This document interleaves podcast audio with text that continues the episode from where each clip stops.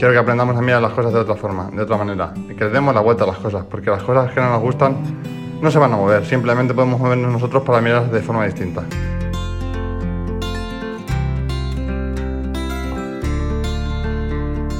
Dale la vuelta, así se llama este espacio.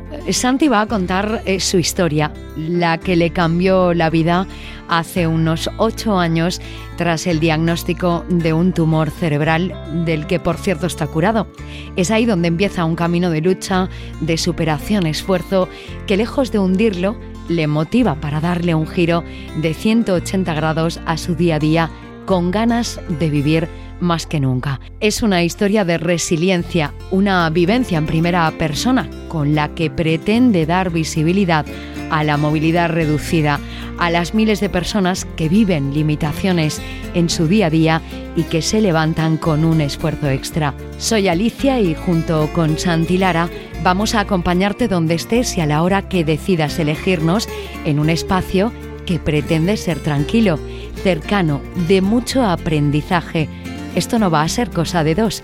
Más voces y más experiencias se van a sumar a Dale la Vuelta.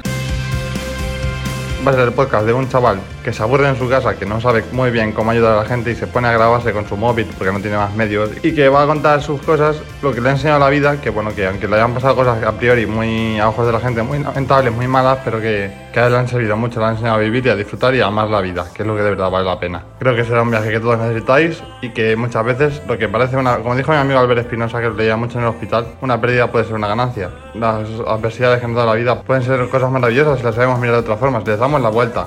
Por favor, ayúdame a dar la vuelta a las cosas. Aprended conmigo y veréis que es algo maravilloso, de verdad.